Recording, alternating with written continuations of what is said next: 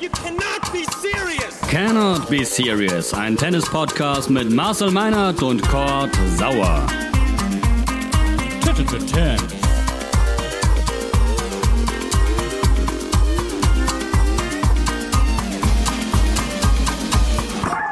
Cannot be serious. Wir sind mittendrin in den French Open und es gibt zum Start der zweiten Woche in Roland Garros eine Menge zu analysieren aus internationaler, aber auch aus deutscher Sicht. Und deshalb freue ich mich ganz besonders, dass sich äh, unser Davis Cup Kapitän ein bisschen Zeit genommen hat. Und ich grüße ganz herzlich Michael Kohlmann.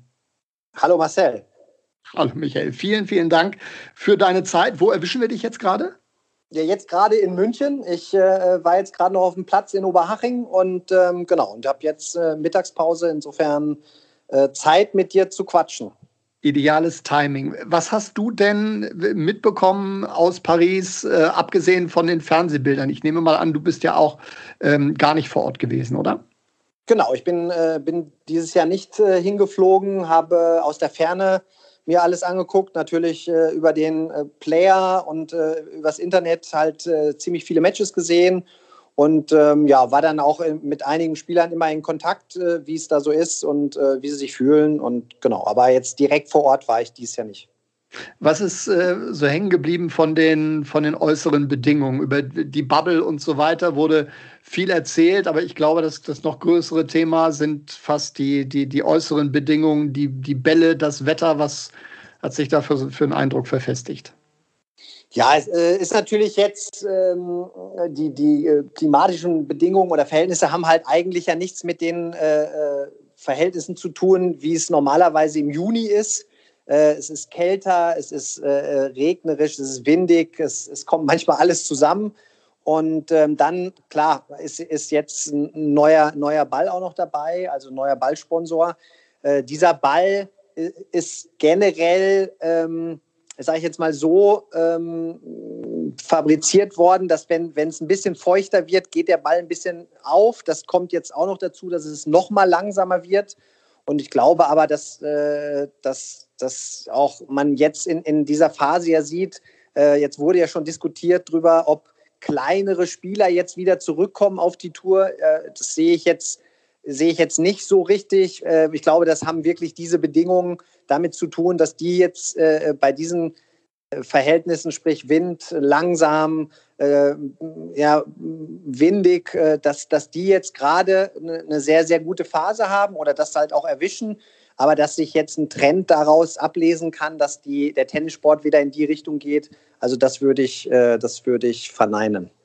Lässt sich denn ein Trend daraus ablesen, dass dieser Ball eigentlich für das Turnier komplett ungeeignet ist? Ich nehme mal an, diese Verträge wurden ja auch wahrscheinlich nicht unterschrieben, als man dann wusste, okay, Roland Garros findet äh, dieses Jahr im Herbst statt und es wird extrem feucht werden. Das äh, ist ja auch ein bisschen langfristiger wahrscheinlich alles.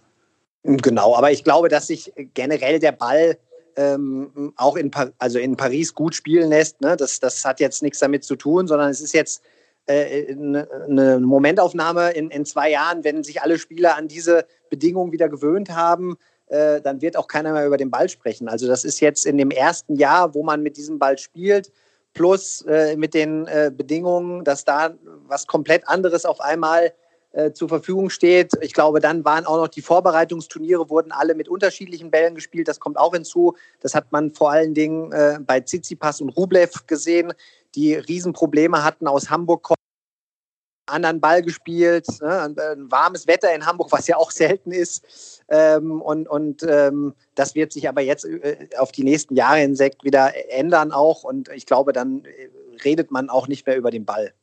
Und mittlerweile sind wir ja auch so tief drin im Turnier, dass diejenigen, die jetzt noch dabei sind, sich dann auch dran gewöhnt haben. Und äh, wir haben schon letztes Mal hier gesagt, es ist ja dann zum Glück auch für beide gleich auf dem Platz. Also äh, innerhalb eines Matches gibt es ja dann die ganz großen äh, Unterschiede nicht. Während wir hier sprechen, haben wir schon eine deutsche Viertelfinalistin. Denn Laura Siegemund hat sich durchgekämpft unter die letzten acht. Paula Badosa, der letzte Deutsche bei den Herren, ist äh, Daniel Altmaier, der zu unserem zum Zeitpunkt unserer Aufnahme dann in der Zukunft noch spielt. Siegemund und Altmaier, die beiden letzten Deutschen in Paris, äh, da wäre man vorher nicht unbedingt drauf gekommen. Nee, hätte man wahrscheinlich jetzt so nicht auf der Liste gehabt. Äh, man darf die äh, deutschen Doppel nicht vergessen. Also Kevin Kravitz die sind noch wichtig. Und auch Tim Pütz, der heute auch noch auf dem äh, Programm ist. Die sind beide schon im Viertelfinale. Also ähm, genau, die, die sind auch noch am Start. Dann haben wir natürlich jetzt gerade das Juniorenturnier, was äh, auch angefangen hat, wo wir bei den äh, Mädels, glaube ich, auch schon drei jetzt in der zweiten Runde haben. Der äh, deutsche Junior Max Wiskant hat gestern leider ein knappes Match gegen einen sehr, sehr guten Italiener verloren. Ähm, aber das sind jetzt genau die letzten Mohikaner in Paris. Über die Junioren wollte ich mit dir äh, später noch sprechen. Lass uns äh, zwei Sätze zu Laura verlieren, äh, ganz kurz. Das ist von der Mentalität her schon bemerkenswert. Angeschlagen, im Doppel aufgegeben, zweimal nach Satz Rückstand und äh, jetzt auch wieder bei schwierigen Bedingungen grandios gegen eine unangenehme Paula Badosa. Ja, großartig. Also äh, hatte mit Sicherheit auch eine, nicht die leichteste Auslosung. Äh, die Kiki Mladenovic hat sie auch noch äh, geschlagen, dann Julia ja. Görges. Ähm, ja, sie, sie kann sich, glaube ich, auf, auf diese schwierigen Bedingungen gut einstellen, hat äh, klar Rückenprobleme, aber kriegt es immer wieder hin, sich, sich in den wichtigen Situationen voll zu fokussieren, hat ein unangenehmes Spiel, glaube ich, für die, für die Damen, ne? ähm, spielt viele Stops, äh, spielt ein bisschen unorthodox und ähm, äh, großartig. Also ich glaube, jetzt spielt sie gegen Petra Kvitova. Äh, ist mit Sicherheit keine leichte Aufgabe, aber äh, auf der anderen Seite ist. Aber gerade auf Sand, gerade auf Sand. Eben. Also das, gerade ne? auf Sand ist, ist Kvitova wahrscheinlich nicht Kvitovas bester Belag. Also äh, da ist vielleicht auch noch was drin ich möchte kurz auf die Stops zu sprechen kommen, weil du sie gerade ähm, schon erwähnt hast. Und zwar jetzt gar nicht unbedingt bei Laura, sondern ähm, beim Kollegen Hugo Gaston. Äh, also so etwas in dieser, in dieser Penetranz. Ich glaube, am Ende waren es dann äh, 58 Stops über fünf Sätze gegen Dominik Thiem. Auch in den entscheidenden Phasen ist immer wieder zu versuchen, ähm, kann ich mich zumindest in den letzten 15, 20 Jahren nicht dran erinnern, dass es so mal einer probiert hätte. Nee, das war sehr extrem, das stimmt. Also da kann ich mich auch nicht dran erinnern, dass ähm, äh, ja, war, war extrem, die Anzahl war extrem hoch, aber ich glaube, ich habe eine Statistik gesehen, er hat 40 Punkte damit gemacht. Insofern war es eine sehr erfolgsbringende äh, ja. äh, Sache und taktische Variante. Ähm, zum anderen ist es, wie gesagt, sehr, sind die Bedingungen sehr, sehr langsam. Die Plätze sind ein bisschen weicher, ein bisschen tiefer. Das heißt, der Ball kommt dann, selbst wenn man ihn erläuft, auch nicht so richtig hoch. Äh, das Weiterspielen macht es dann halt schwierig. Er hat den Dominik dann irgendwo in einer gewissen Art und Weise ans Netz geholt. Und, und da, das ist jetzt äh, der Ort, wo sich Dominik vielleicht auch nicht so wohl fühlt. Und ja, war schlau gemacht, hat er ähm, sehr, sehr gut, äh, ist er sehr, sehr gut zurück ins Match gekommen. Auf der anderen Seite hat er es dann, glaube ich, am Ende ein bisschen übertrieben. Ja. Und ähm, das hat ihm vielleicht am Ende dann auch ähm, so ein bisschen das Match gekostet, wobei es ihn das, so kann man es äh, wahrscheinlich ja dann auch nicht sehen, wo, wobei es ihn ja auch erstmal dieses Comeback auch gebracht hat. Das wollte ich gerade sagen. Es hat ihn ja überhaupt erst dahin gebracht. Ansonsten wäre die Geschichte wahrscheinlich irgendwie äh, nach drei Sätzen dann, dann, dann glatt vorbei gewesen. Ähm, ich glaube, für, für diesen Tag, für diese Bedingungen und für, für diesen Gegner plus dazu natürlich seine Qualität bei den, bei den Stops war das komplett genial und war das genau das richtige Mittel. Aber auch da ist es wahrscheinlich schwierig, dann, dann abzuleiten, zu sagen, okay, man müsste einfach heutzutage viel, viel mehr Stops spielen, dann ähm, wird es dem einen oder anderen schon schwindelig werden. Also so einfach geht es ja dann auch nicht. Nee, so einfach geht es nicht. Also du musst, du musst dich schon in diese Platzposition ja auch bringen, dass der Stopp dann Sinn macht. Ähm, äh, das, du kannst nicht aus jeder Lage einen Stopp spielen. Äh, das äh, wäre jetzt auch übertrieben, aber auf, auf Sand generell hat man, glaube ich, ja auch schon in den letzten Jahren gesehen, wurde der Stopp immer mal wieder häufiger auch eingesetzt, ähm, um, um den, den Gegner äh, teilweise ein bisschen näher mal wieder an die Linie zu holen, ähm, dass man auch mit den, mit den Grundschlägen durchkommt. Also äh, die taktische Variante äh, ist schon gerade auf äh, Sandbelegen immer wieder äh, zu sehen, allerdings nicht in dieser Häufigkeit und brachte dann am Ende, wie ich finde, mit das attraktivste Match des Turniers. Gaston gegen äh, Domi da in den nächsten Tagen noch bringt. Wir wollen jetzt aber unseren Fokus natürlich richten auf die deutschen Cracks und fangen mit der Positivstory schlechthin an. und wollen sprechen über das Phänomen Daniel Alt. Es ist äh, nicht übertrieben zu sagen, den hatten viele überhaupt gar nicht auf dem Radar. Also wir, die sich beruflich damit beschäftigen, dann schon, aber die, die Tennis-Gelegenheitsgucker ganz sicherlich nicht. Sag uns doch nochmal, was ist das für einer? Wo kommt er her und warum kommt er gerade jetzt auf die große Bühne? So, so leicht ist das auch, äh, glaube ich, für uns nicht zu erklären. Ähm, da, äh, man, man, kann nur sagen, dass der Daniel halt ein, ein sehr äh, fleißiger Profi schon äh, seit Jahren ist. Also auch in der Jugend war er, zählte er immer zu den, zu den Besten in seinem Jahrgang, zu den Besten in Deutschland, äh, auch äh, jahrgangsübergreifend.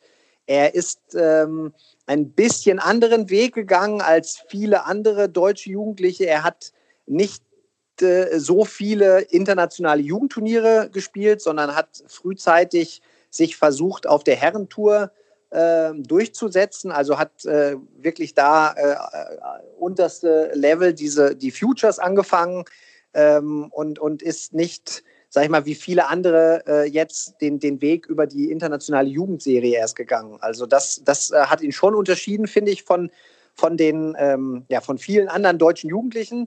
Äh, er ist dann allerdings, das muss man auch dazu sagen, in dem letzten Jahr, als er schon eine gewisse Herrenranglistenposition hat, äh, dann nochmal äh, den Schritt auf die Grand gegangen, hat da auch äh, die Jugend gespielt, hat in, in Berlin, kann ich mich noch daran erinnern, auch ein, ein internationales Jugendturnier gespielt, um mal wieder äh, viele Matches am Stück zu kriegen. Ähm, denn in, in diesen Jahren, wenn du auf der schon früh auf der Herrentour bist, ähm, ja, äh, verlierst du halt natürlich auch irgendwo hin und wieder mal äh, das eine oder andere Match mehr und äh, du kommst nicht so auf diese Anzahl äh, der Matches. Ähm, dann kam bei ihm erschwerend hinzu, hat er mit vielen Verletzungen zu kämpfen gehabt und hatte immer wieder große Ausfallzeiten ähm, zu verkraften, hat das aber finde ich, immer wieder sehr, sehr gut weggesteckt und hat auch schnell wieder eine, eine ordentliche Ranglistenposition sich erspielt. Das hat immer so ein bisschen ähm, auch schon vermuten lassen, dass er sich mit Sicherheit irgendwo in diesem Grand Slam-Bereich hochspielen kann, äh, wenn er dann mal ähm, äh, längere Zeit äh, verletzungsfrei ist.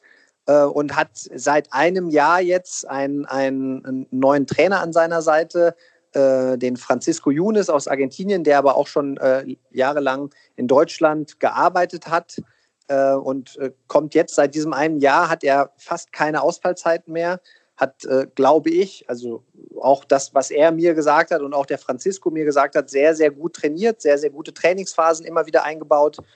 Und ähm, ja, dass das jetzt natürlich äh, bei seinem allerersten Grand Slam, also es ist ja jetzt nicht das erste Mal, dass er Paris oder dass er ähm, in Paris spielt, sondern es ist sein allererster Grand Slam, seine allererste Teilnahme bei einem Grand Slam, überhaupt auch in der Quali, dass er sich so durchspielt, das konnte jetzt auch keiner so richtig erwarten, zumal er in der, in der Vorbereitung, bei dem Vorbereitungsturnier in, in, beim Challenger noch verletzt aufgeben musste und gar nicht so genau wusste, ob er denn hundertprozentig fit ist vor dem Turnier.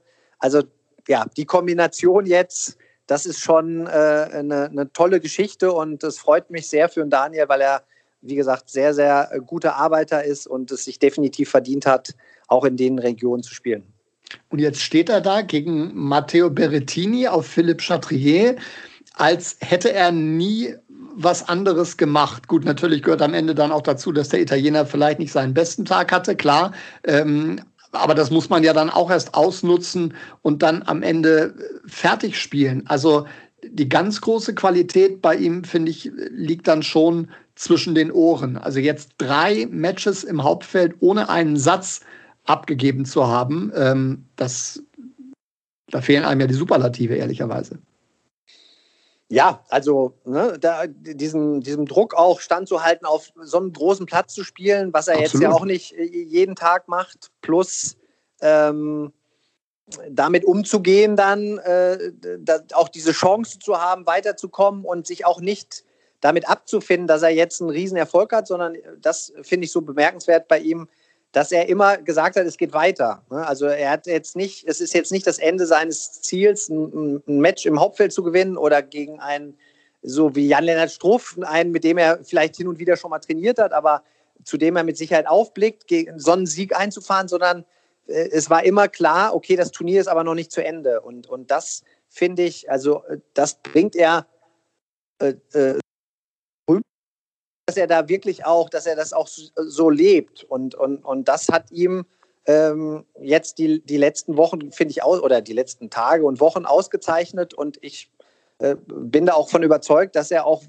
genau so wieder heute ins Match gehen wird gegen Carreno Busta und, und, und somit den Gegner auch dazu verleitet oder äh, dazu bringt, dass der bis zum Ende das Match durchspielt und äh, äh, eine richtig gute Leistung abrufen muss, um ihn zu schlagen. Ne? Und äh, ich gebe dir vollkommen recht. Ich glaube, dass ein Riesenvorteil bei ihm ist, ist, ist dass er, wie er mit diesen Situationen umgeht und äh, mit, mit seiner Einstellung, wie er das lebt und wie er auch daran glaubt.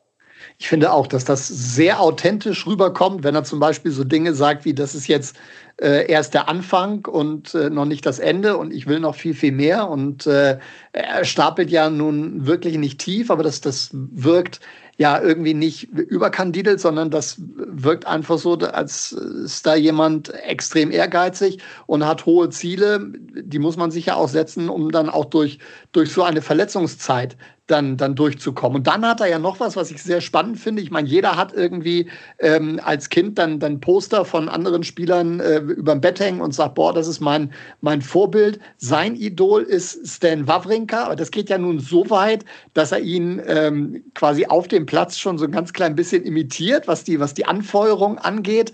Ähm, die beiden haben, glaube ich, auch wirklich häufig zusammen trainiert und haben tatsächlich äh, ein gutes Verhältnis. Das pusht den richtig, oder? Ja, absolut. Also ich, äh, er hat ja auch das gleiche Management wie Stan Wawrinka. Also da ist schon ein, ein enger, enger Austausch und enger Kontakt. Und ähm, äh, ich glaube, auf den sozialen Medien hat der Stan ja ihm jetzt auch gratuliert für seine Siege. Also da sieht man genau. schon, dass die beiden ähm, sowohl neben dem Platz als auch auf dem Platz viel miteinander zu tun haben und sich austauschen. Und ähm, ja, das, das ist äh, für, für Daniel mit Sicherheit auch nochmal ein Faktor, der ihm da äh, helfen kann in den nächsten, nicht nur in den nächsten Tagen, sondern auch in den nächsten Wochen, Monaten und Jahren vielleicht sogar. Eine großartige Story. Ich hoffe, dass wir mit äh, ihm hier an dieser Stelle äh, demnächst da auch mal drüber sprechen können. Hat ja auch eine Wildcard bekommen jetzt für das neue ATP-Turnier in Köln. Also ist dann auch demnächst vor heimischem Publikum ähm, auf ATP-Level äh, zu beobachten. Hat quasi so nebenbei, äh, würde ich sagen, Struffi bezwungen in drei Sätzen. Der hatte jetzt auf Sand, sage ich mal, nicht so wirklich viel Fortune. Wie schätzt du das ein? Ja, ähm, er hat jetzt natürlich in Monaten ähm, auf Sand spielen müssen, in denen er normalerweise nicht mehr auf Sand spielt. Ne? Also diese, diese, diese Endphase äh, des Sommers oder im, im Spätsommer, äh, ist die Tour normalerweise Richtung Hartplatz unterwegs. Da wird dann auf Hartplatz gespielt und äh, ich glaube, diese, ja, die, die Bedingungen äh, sind jetzt auch nicht so, dass, dass der Strophi sich äh, hofft, dass das die nächsten Jahre weiter so bleibt, sondern er hat ja eigentlich auch immer gesagt, Asche ist einer seiner Lieblingsbelege. Also er spielt sehr gerne auf Asche. Aber ich glaube, nicht im Spätsommer. Also ich glaube, das können wir äh, festhalten. Äh, das waren jetzt ähm, schwierige Wochen und äh, Monate, jetzt die, die letzten Turniere auch von den Ergebnissen. Aber er hat in, in Cincinnati ja zum Beispiel ähm, oder New York, Schrägstrich äh, Cincinnati, gezeigt, dass er generell or ordentliches Tennis spielt. Ähm, aber äh, die Bedingungen jetzt in den letzten Wochen und Monaten waren einfach, glaube ich, zu langsam. Er kam mit seinem Spiel nicht richtig durch. Diese äh, Gefährlichkeit, die bei jedem Schlag eigentlich bei ihm ja immer vorhanden ist, ähm, sind in diesen Bedingungen einfach äh, schwierig durchzusetzen. Und äh, ich habe es äh, live in, in Hamburg gesehen. Da habe ich sein Match gegen Katschanov ähm, verfolgt auch. Und äh, gerade auch sein Aufschlag kommt da nicht so richtig durch. Er kriegt wenig, weniger freie Punkte. Und ja, also äh, ich glaube, dass er jetzt sich freut, wenn es dann ab, äh, ab nächsten Montag dann in der Halle weitergeht, weil ich bin mir relativ sicher, dass er dann auch die Ergebnisse wieder erzielt, die wir uns erhoffen und die er sich wahrscheinlich auch selber vorstellt. Das denke ich allerdings auch. Also da glaube ich, können wir einen ziemlich schnellen Strich drunter ziehen. Blick nach vorne für Struffi, der auch in Köln mit dabei sein wird, genauso wie die deutsche Nummer 1, wie Alexander Zverev, Achtelfinal aus gegen einen sehr stark aufspielenden Yannick Sinner. Das müssen wir, glaube ich, mal feststellen. Das war ein absolut verdienter Sieg. Ähm, Im Mittelpunkt der Diskussion stehen die Umstände, unter denen Zverev in das Match gegangen ist. Er hat hinterher in der Pressekonferenz äh, erzählt, er ist erkältet, er spürt so etwas wie einen, wie einen Infekt, äh, hatte auch Fieber vorher hätte er dieses Match überhaupt spielen dürfen, spielen sollen? Michael, was hättest du ihm geraten und wie hast du das aus der Ferne wahrgenommen? Ja, das ist natürlich jetzt schwierig. Ne? Man hat jetzt nur seine Aussagen von der mhm. Pressekonferenz mhm. und ähm, man hat definitiv gesehen, dass er äh, nicht im Vollbesitz seiner Kräfte war auf dem Platz. Ne? Er, hatte, er war ja sehr äh, ja, defensiv so auf dem Platz, auch von ja. seinen Bewegungen und ähm, ähm, ja, das äh, jetzt ohne mit ihm darüber gesprochen zu haben, ist es immer sehr, sehr schwierig, sich eine Meinung äh, oder eine Meinung dazu abzugeben. Äh, ich glaube, wenn es, ähm, wenn es so wirklich so äh, schlimm war und äh, wenn, wenn er auch nicht das Gefühl hatte, auch nur annähernd an die 100 Prozent zu kommen, hätte es vielleicht Sinn gemacht, nicht zu spielen. Aber wie gesagt, das ist ja dann auch äh, eine, eine schwierige Entscheidung. Er hat äh, sich vielleicht die Chance geben wollen, dass er auf dem Platz, ähm, äh, dass es manchmal ja dann auch so ein bisschen Klick macht und man dann wieder äh, so ein bisschen, ja, das ist manchmal so, wenn man so ein bisschen verletzt oder angeschlagen ist, dann kann es ja auch dazu führen, dass man ein bisschen befreiter aufspielt und lockerer ist. Ähm, aber äh, wie jetzt seine genauen, also ob er jetzt wirklich noch mit Fieber auf den Platz gegangen ist, das weiß ich nicht. Äh, das konnte man auch nicht ganz klar aus den, seinen Äußerungen ähm, ableiten, finde ich.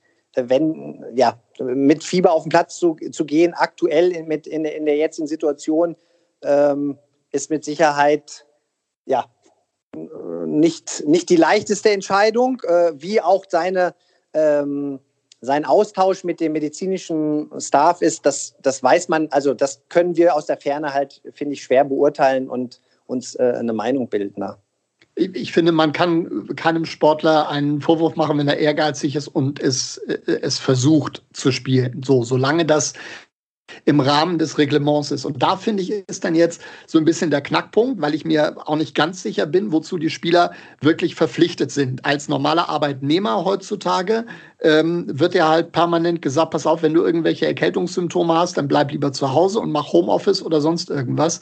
Insofern müsste es doch unabhängig mal davon, dass er, dass er ein paar Tage vorher negativ äh, getestet wurde, solche Symptome können sich ja auch immer dann äh, kurzfristig äh, entwickeln, müsste es doch eigentlich bei solchen Turnieren ein Prozedere äh, geben, dass die Spieler dann wissen, okay, wenn irgendetwas ist, bitte melde dich sofort bei uns, damit wir das dementsprechend abchecken können. Aber entweder wurde da irgendwas ignoriert oder dieser, dieser, diesen Sicherheitsring gab es nicht so, wie es ihn hätte geben sollen.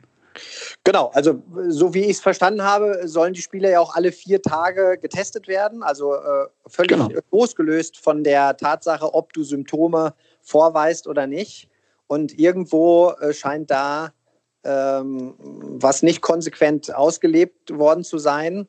Ähm, da, das ging ja jetzt auch durch die Medien, angeblich der letzte Test am 29. September war und äh, folglich hätte eigentlich in, den, in der Zeit oder entweder vor dem Match oder äh, einen Tag vorher sogar ein weiterer Test angestanden, aber irgendwo scheint da eine Lücke gewesen zu sein.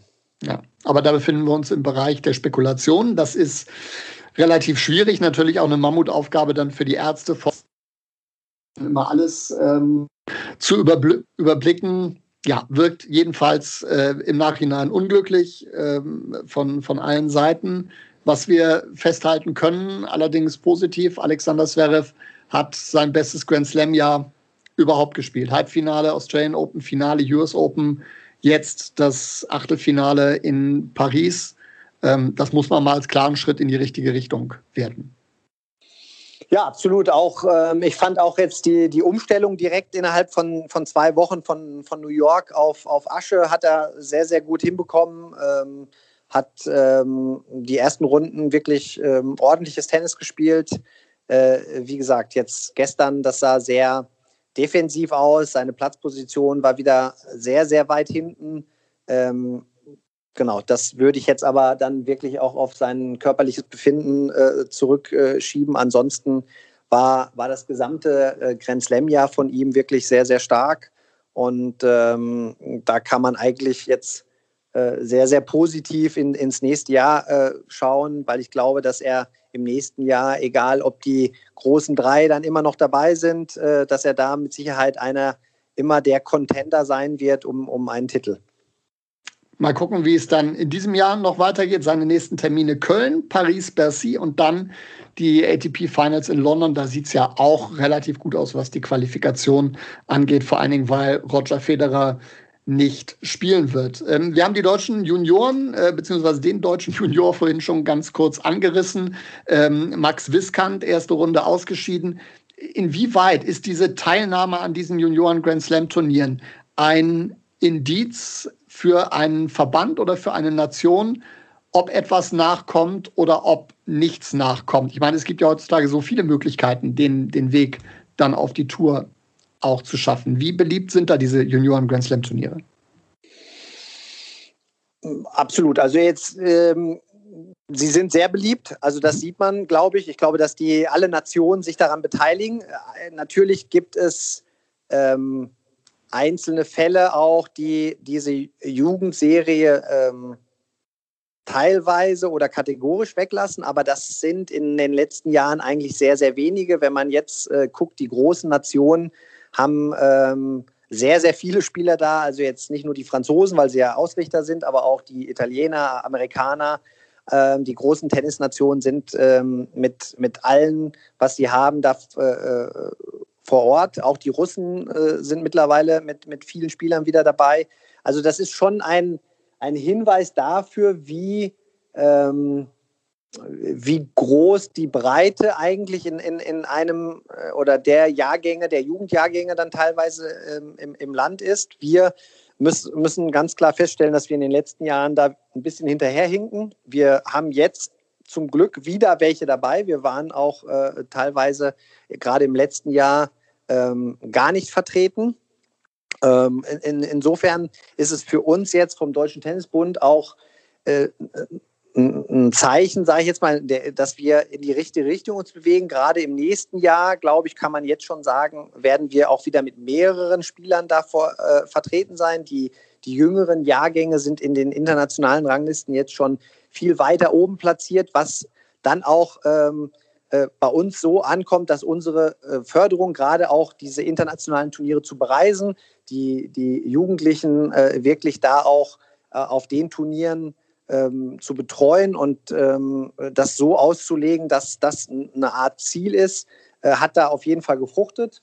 Und ähm, wir hoffen jetzt, dass wir das äh, in den nächsten Jahren noch weiter ausbauen können, dass wir dann auch irgendwann mal wieder mit, mit äh, drei bis fünf, vielleicht sogar sechs Spielern da vor Ort sind und ähm, dann vielleicht irgendwann auch mal wieder um, um Grand Slam Juniorentitel äh, mitspielen können.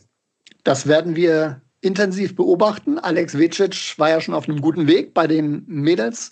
Halbfinale Australian Open hat äh, jetzt heute, meine ich, auch erste Runde gewonnen. Also mal gucken, was da bei den äh, Damen kurzfristig und bei den Jungs so geht. Mein Lieber, wir sind fast am Ende. Jetzt kommst du mir natürlich um einen Tipp in der Herrenkonkurrenz äh, nicht drumrum. Wer macht's denn jetzt am Ende? Team, Nadal, Djokovic, ein ganz anderer? Jetzt darfst du dich festlegen. da habe ich ja Glück, dass ich mich jetzt festlegen ja, darf. Ähm, musst. Äh, muss. Also ich hätte jetzt ähm, im Vorfeld, also bevor ich jetzt die ersten Runde gesehen hätte, hätte ich mich auf Djokovic festgelegt. Ja. Ähm, jetzt nach ähm, den ersten Runden muss ich ganz ehrlich sagen, äh, sieht Nadal auch jetzt nicht so schlecht aus. Ja? Äh, in, in, in, insofern sind die beiden bei mir immer noch ganz oben auf dem Zettel. Dominik, klar, durch seine äh, zwei Finalteilnahmen in den letzten beiden Jahren auf jeden Fall hatte ich vor dem Turnier auch aufgrund seiner kurzen Vorbereitung für die Aschesaison jetzt nicht ganz weit äh, oben. Ähm, aber wenn du mich jetzt so festnagelst, bleibe ich bei meinem ersten Gedanken und äh, würde dieses Jahr auf Novak Djokovic gehen. Das war auch mein erster. Ich glaube, dass bei, bei Team der Akku nicht mehr voll genug ist. Das hat man auch gegen Gaston gesehen gestern. Ich glaube, wenn es dann hart auf hart kommt, das, das wird nicht reichen, aber ich glaube, das ist mit einem US Open Sieg in der Tasche auch zu verkraften, denke ich. Das denke ich auch. Also da wird er das äh, wird er akzeptieren in diesem Jahr. Ähm, aber man weiß es nicht. Ne? Er kann noch mal eine zweite Luft kriegen. Er kann äh, mit Sicherheit auch mal äh, einen von den beiden schlagen. Ob er beide dann back-to-back -back schlägt, das, ja, das glaube ich, dass es dieses Jahr nicht passieren wird. Es wird dennoch eine großartige zweite Woche in Roland Garros mit deutscher Beteiligung im Einzel und im Doppel. Kramis Titelverteidigung. Hm, ich bin ja auch mal gespannt, was das möglicherweise noch wird. Wir schauen es uns an. Ich sage vielen Dank, Michael, für deine Zeit. Äh, viel Spaß beim Tennis gucken die nächsten Tage und wir laufen uns sicherlich bald wieder über den Weg. Vielen Dank, Marcel, dass ich dabei sein durfte. Ciao. Danke, mach's gut und äh, wir hören uns sowieso wieder demnächst. Cannot be serious hier auf diesem Kanal. Hashtag Thames Podcast, Hashtag Cannot be serious. Wenn ihr Fragen habt, einfach gerne direkt unter dem Post oder uns per Direktnachricht anschreiben und dann kommt das mit hinein in den nächsten Podcast. Danke euch und äh, bis zum nächsten Mal.